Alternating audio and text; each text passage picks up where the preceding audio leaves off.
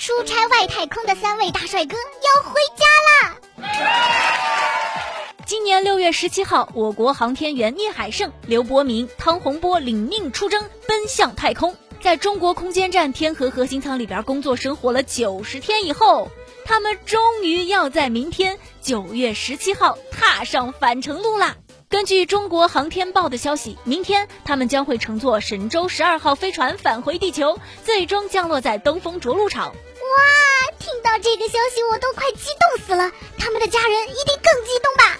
九月十六号，记者采访到了汤洪波的父亲，这位爸爸似乎挺淡定的。哦，明天啊，我会看电视直播去了解一下我儿子的情况。我不去现场啦，我们等他隔离之后直接回家见。